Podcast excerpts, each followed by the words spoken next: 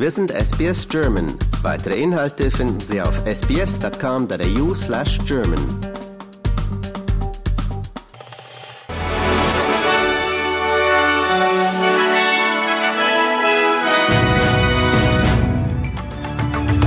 Sie hören den SBS German News Flash an diesem Mittwoch, den 7. Februar. Mein Name ist Daniel Georgakos.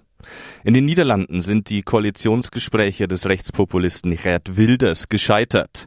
Die in den Verhandlungen involvierte Mitte-Rechtspartei NSC gab bekannt, die Gespräche nicht fortsetzen zu wollen. Wilders äußerte sich enttäuscht.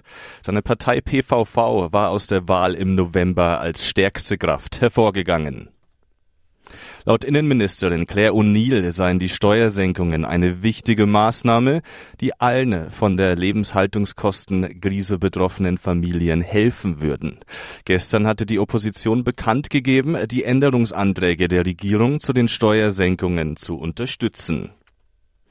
Der ehemalige US-Präsident Donald Trump kann laut eines Berufungsgerichts für seine Handlungen im Amt strafrechtlich verfolgt werden. Mit der Entscheidung lehnte das Gericht einen Immunitätsantrag Trumps ab. Trump hatte argumentiert, dass er nicht rechtlich für Handlungen belangt werden könne, die als Pflichten seiner Präsidentschaft gezählt hätten.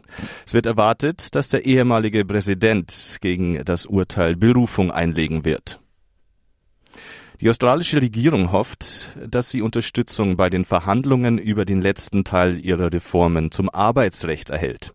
Der zweite Teil des sogenannten Gesetzes zum Schließen von Schlupflöchern beinhaltet unter anderem eine Änderung der Definition von Gelegenheitsarbeit und einen besseren Schutz für Gastarbeiter.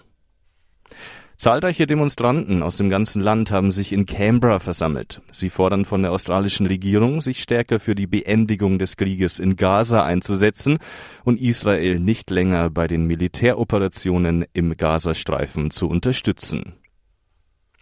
Knapp vier Monate nach dem Terrorangriff der islamistischen Hamas auf Israel sind zahlreiche verschleppte Geiseln für tot erklärt worden.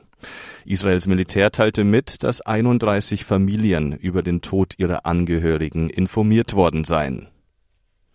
Das Deutsche Bundesamt für Verfassungsschutz darf die AfD-Nachwuchsorganisation als gesichert rechtsextrem einstufen.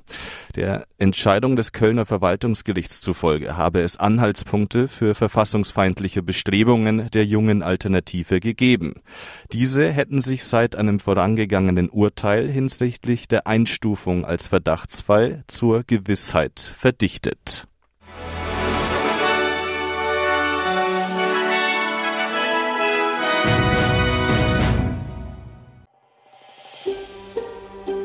Lust auf weitere Interviews und Geschichten? Uns gibt's auf allen großen Podcast-Plattformen wie Apple, Google und Spotify.